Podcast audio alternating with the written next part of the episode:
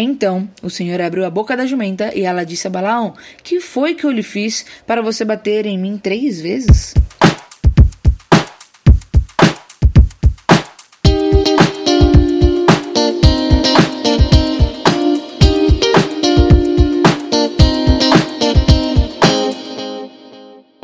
E aí, galera, bem-vindos a mais um podcast. E eu estou muito feliz aqui pra, por estar gravando estar compartilhando coisas que o Senhor vem falando ao meu coração.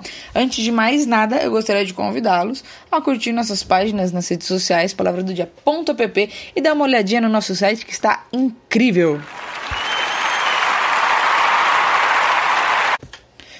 Voltando agora para a palavra do dia.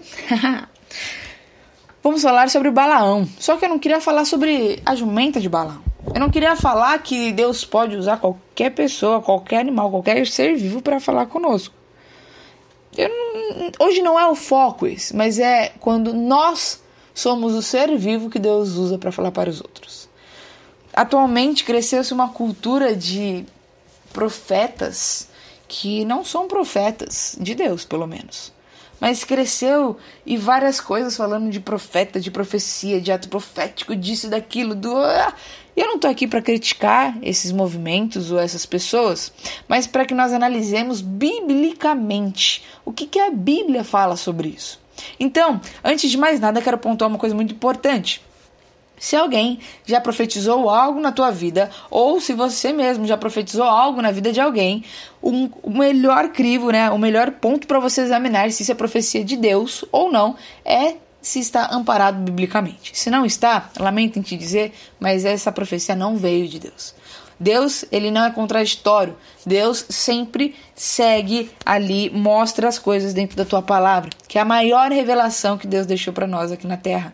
Então, sempre volte para a Bíblia. A Bíblia é o nosso alimento diário, é o nosso manual e nós precisamos estar sempre ligados a ela, saber o que, que nós estamos falando, o que, que os outros estão falando, se bate com a Bíblia ou não. Bom, mas vamos falar de Balaão. Se você não conhece a história de Balaão, eu te aconselho a ler o capítulo 22 do livro de Números. E ali por diante você vai entender um pouquinho da história.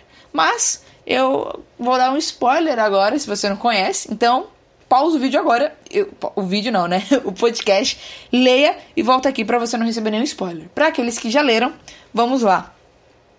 Balaque estava muito triste, muito irritado, muito irado com Balaão. Por quê? Balaque falou: Olha, amaldiçoa aquele povo ali e eu posso te dar até o meu, o meu reino aqui, o meu palácio. E Balaão não amaldiçoou, Balaão profetizou.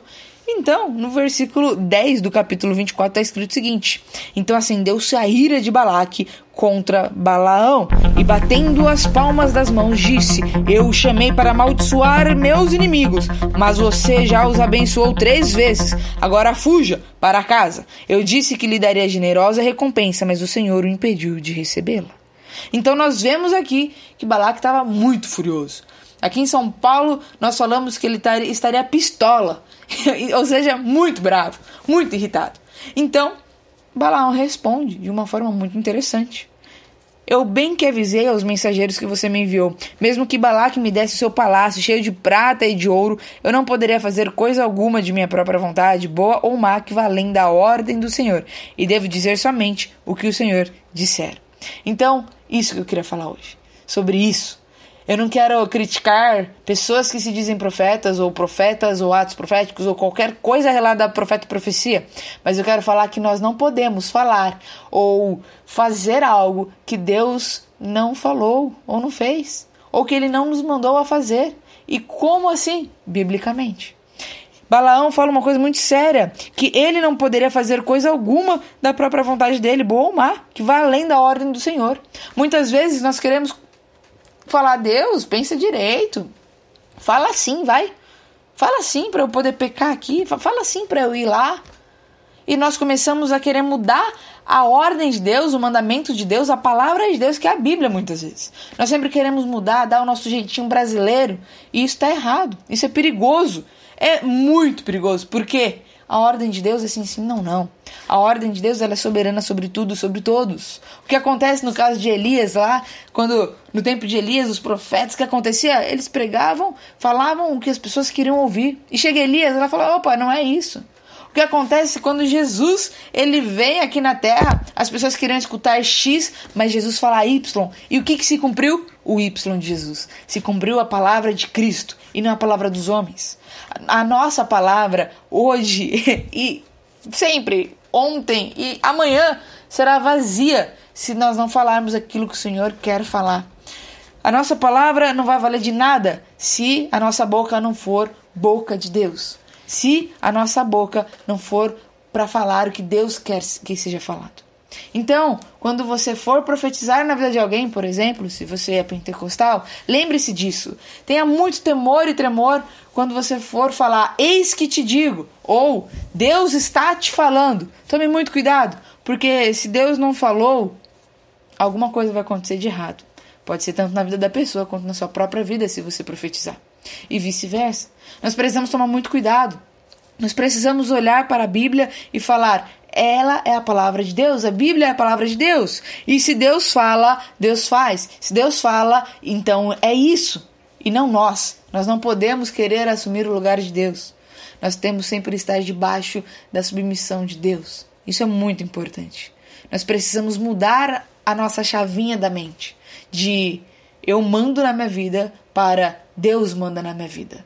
E isso, a vida, não significa somente nos atos, mas também nas suas falas, nos seus pensamentos. Então, que possamos ser que nem essa parte aqui de Balaão, que entende que nós não podemos fazer nada da nossa própria vontade, fazer coisa alguma da nossa própria vontade, seja ela boa ou má, que vá além da ordem do Senhor.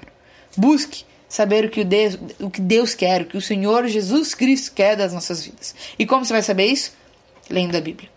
Então não se esqueça, nós precisamos de comunhão com Deus. Nós precisamos amar a Deus. Nós precisamos obedecer os mandamentos que Deus ordenou para nós. Mas nós não podemos falar o que nós queremos que seja falado. Nós precisamos falar o que Deus deseja que seja falado. Então, vamos voltar à essência, vamos voltar à leitura da palavra e a praticar aquilo que nós lemos e que nós consumimos na palavra de Deus. E que nós podemos fazer tudo nada mais, nada menos do que Deus ordena. Fazer o que Ele ordena. E que Deus abençoe, que você e eu, que nós possamos fazer aquilo que Deus ordena e não querer fazer a nossa própria vontade. Deus abençoe.